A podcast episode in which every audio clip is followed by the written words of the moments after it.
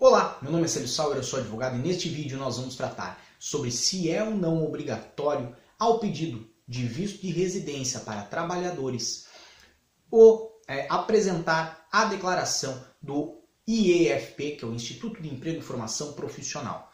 Mas antes, inscreva-se no nosso canal, deixe seu gostei no nosso vídeo, não esqueça de diariodacidadania.com e também das nossas outras redes sociais, do Instagram, do Facebook e do Twitter, porque lá nós temos informações todos os dias para você vir a Portugal.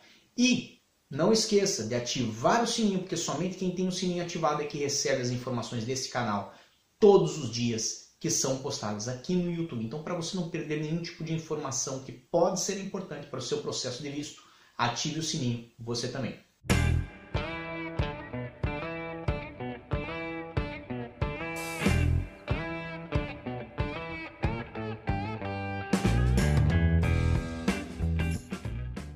Quem vem como trabalhador subordinado para Portugal pode ou não ter que requerer a declaração junto ao IEFP, o Instituto de Emprego e Formação Profissional aqui de Portugal, para assim poder realizar o processo de visto para Portugal.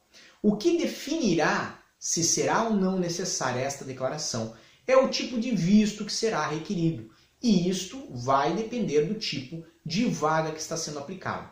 Hoje, como trabalhador subordinado, o indivíduo pode vir com um visto de residência na categoria D1 ou um visto de residência na categoria D3. A diferença é que o D1 era, é para todos os tipos de profissionais que venham trabalhar em Portugal, enquanto o D3 é específico para profissionais de alta qualificação.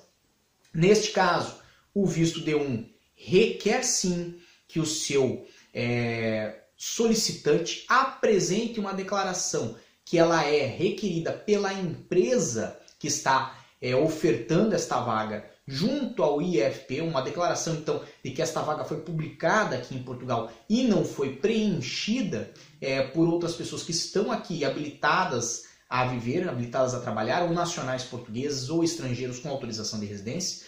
E no caso do solicitante do visto D3, isto já não é necessário, isto já não é aplicado uma vez que o detentor desse tipo de visto ele está habilitado para aqui em Portugal realizar uma atividade de alta qualificação. Então, o que vai definir entre a regra geral, vamos botar assim, e a regra específica para profissionais de alta qualificação, evidentemente é o tipo de vaga e o solicitante do visto.